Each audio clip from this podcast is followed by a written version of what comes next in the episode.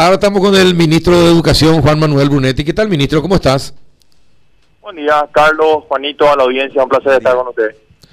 Bueno, ministro, ayer estábamos hablando con la viceministra y nos enteramos que existe una importante cantidad todavía de maestros no inmunizados. Eh, ¿qué va, qué, qué, ¿Por qué no se inmunizan? ¿Es una cuestión personal? ¿No quieren, no creen en las vacunas? ¿Qué pasó? ¿Ustedes saben algo?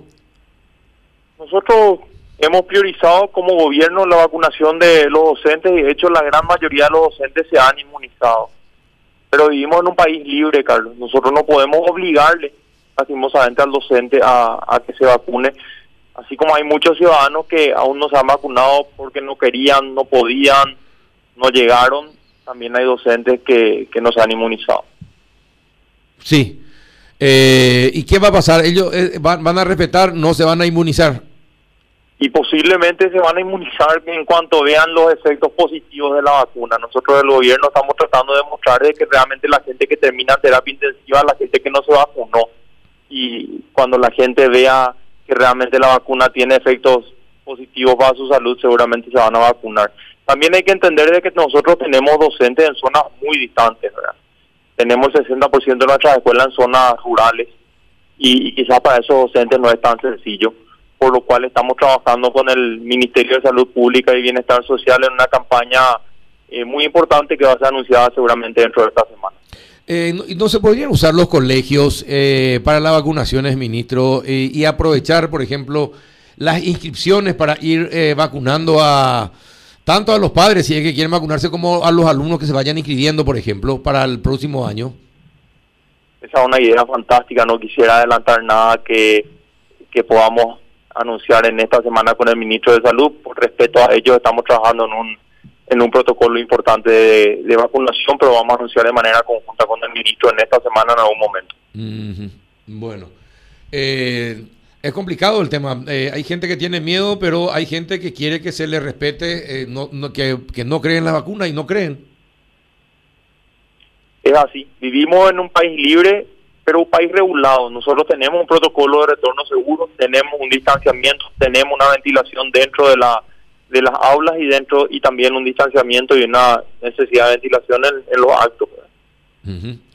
Bueno, eso en cuanto a las vacunas. Eh, ¿Alguna consulta, Juan, sobre las vacunas?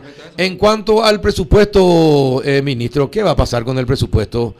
Eh, leí, leí lo que Monjes dijo a medios escritos acerca de que supuestamente no se toca el presupuesto de, eh, del, del FONACIDE, del Fondo de la Excelencia, eh, pero usted y yo sabemos que eh, efectivamente va a afectar. ¿Qué es lo que va a pasar con esos fondos? diferentes sectores relacionados con la educación, con la universidad, con las ciencias, se pronunciaron, pero el Parlamento no le hace caso a nadie. ¿Será que a usted como ministro de Educación, al ministro de Hacienda o al presidente de la República le harían caso? El presupuesto del Ministerio de Educación y Ciencia para el año 2022 no se tocó. Se tocó la fuente de financiación de ese presupuesto utilizándose los fondos del, de la excelencia eh, nuevamente, porque el año pasado ya se había financiado de esa manera se, están tocando 17 millones de esa caja de ahorro que tiene la educación para proyectos estratégicos plurianuales.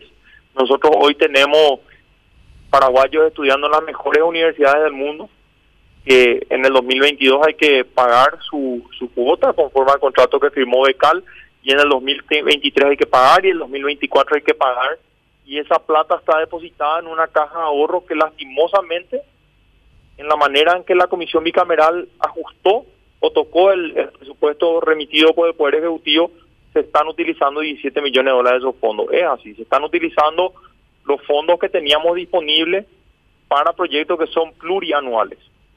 Sí, pero encima se tocan eh, presupuestos de... todos los programas relacionados con la educación son importantes, pero algunos son perversos si se les quita, por ejemplo, a los de primera infancia. Eh, porque ahí se forma la mente del ser humano eh, y ahí podríamos empezar, eh, y atendiendo eso, ministro, podríamos empezar a pensar que vamos a ir eh, teniendo menos analfabetos funcionales en el país. Y podemos tener paraguayos destacados eh, en mayor cantidad en el país y en el mundo.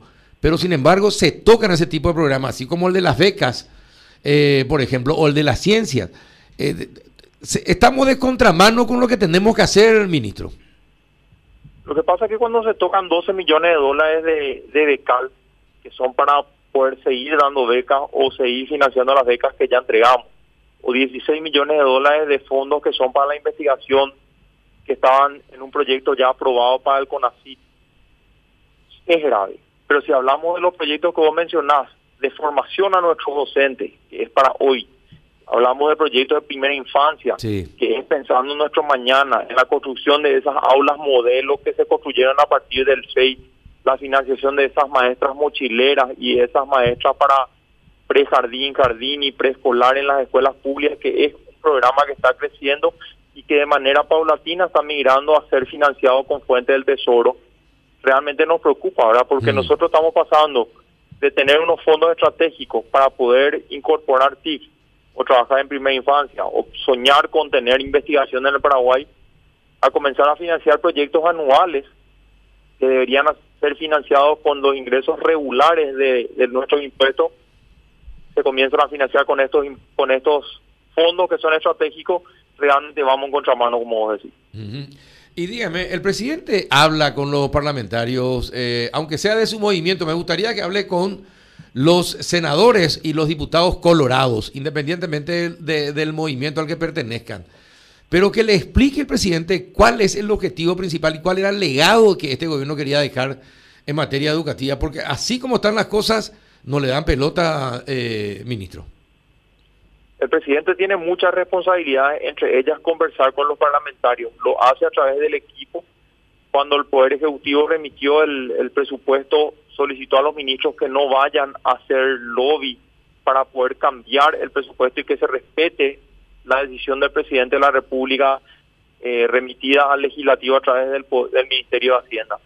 Los ministros respetaron Lastimosamente esto se tocó en la comisión bicameral. Nosotros hemos conversado la semana pasada, vos sabés, Carlos, con los miembros eh, de, la bancada NTT y también con, miembros de otras bancadas antes del tratamiento en Cámara de Diputados.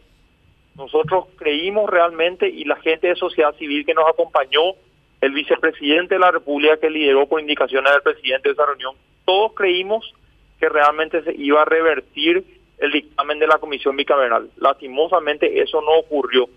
En este momento estamos haciendo lobby nuevamente para tratar de que en el Senado se revierta esta situación. En el peor de los casos quedará la opción del veto presidencial al, al presupuesto, pero como el año pasado se tocaban 23 millones y este año se van a tocar 27 millones, el remedio en ese caso es peor que la enfermedad. Si el presidente tiene que hacer uso del veto, en realidad nos estamos remitiendo a un presupuesto que tiene eh, también utilización de los fondos del FEI en mayor medida. En mayor cantidad, sí, efectivamente, 23 millones de dólares. Así. Ah, sí, así. ¿Viste? Estamos entre la vida y la muerte, Juanito. No, y el tiempo. Una alternativa de hierro. Claro, claro, y el tiempo transcurre. Estamos en manos de los legisladores, Carlos. Sí, estamos en manos de los legisladores. Y sí, porque aunque haya un veto presidencial, eso regresa y si se mantienen en su postura, eso se, se aprueba. No, no, no, no, no, solamente eso, sino que si se acepta, si el veto corre, se queda el presupuesto anterior, y donde el presupuesto anterior había sacado 23 millones. Claro, claro. Se ampliaría, se ampliaría lo, que se saca al fondo. ¿Entendés? Es una alternativa de hierro. Es. Y no entienden. Eh, leyéndole a, monjes, parece que no entiende, ministro. lastimosamente, eh, creo que no estamos siendo claros nosotros o los legisladores no están siendo claros en sus explicaciones con relación a la forma en la que en la bicameral se modificó el presupuesto. Eh, es una pena porque acá lo, lo, real es que se están utilizando fondos del FEI para financiar gastos regulares, para financiar gastos alimentación o kits de útiles escolares que son financiaciones que estaban dadas a través del, del, presupuesto eh, de Fuente 10. Y, y estamos pasando a quitar estos fondos de Fuente 30, que son fondos para soñar en incorporación de tecnología o en primera infancia o en investigación. Estamos quitando eso para financiar gastos regulares. Es importante destacar, Carlos, que en este momento el MEC tiene una licitación de 20 millones de dólares para poder comprar computadoras y entregar a comienzo del próximo año a las escuelas. Nosotros este jueves vamos a entregar eh, computadoras para todos los docentes del Chaco paraguayo.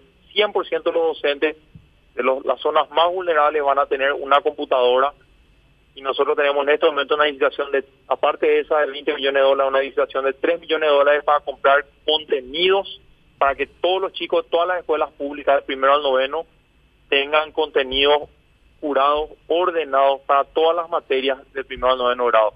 Todo eso gracias a fondos del FEI. Eso es incorporación de tecnología dentro de un proyecto del, del.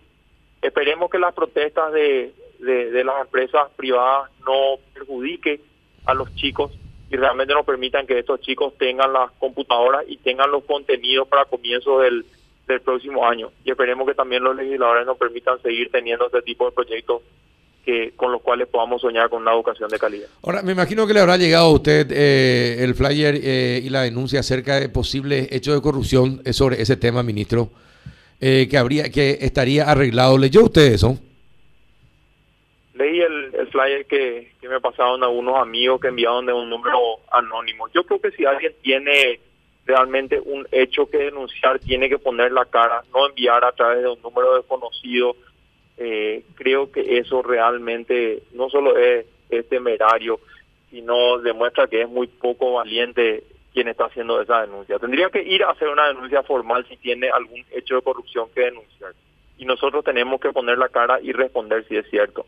Pero chismes de esta calaña realmente es muy triste. Yo vengo del sector privado, para tratar de aportar a mi país.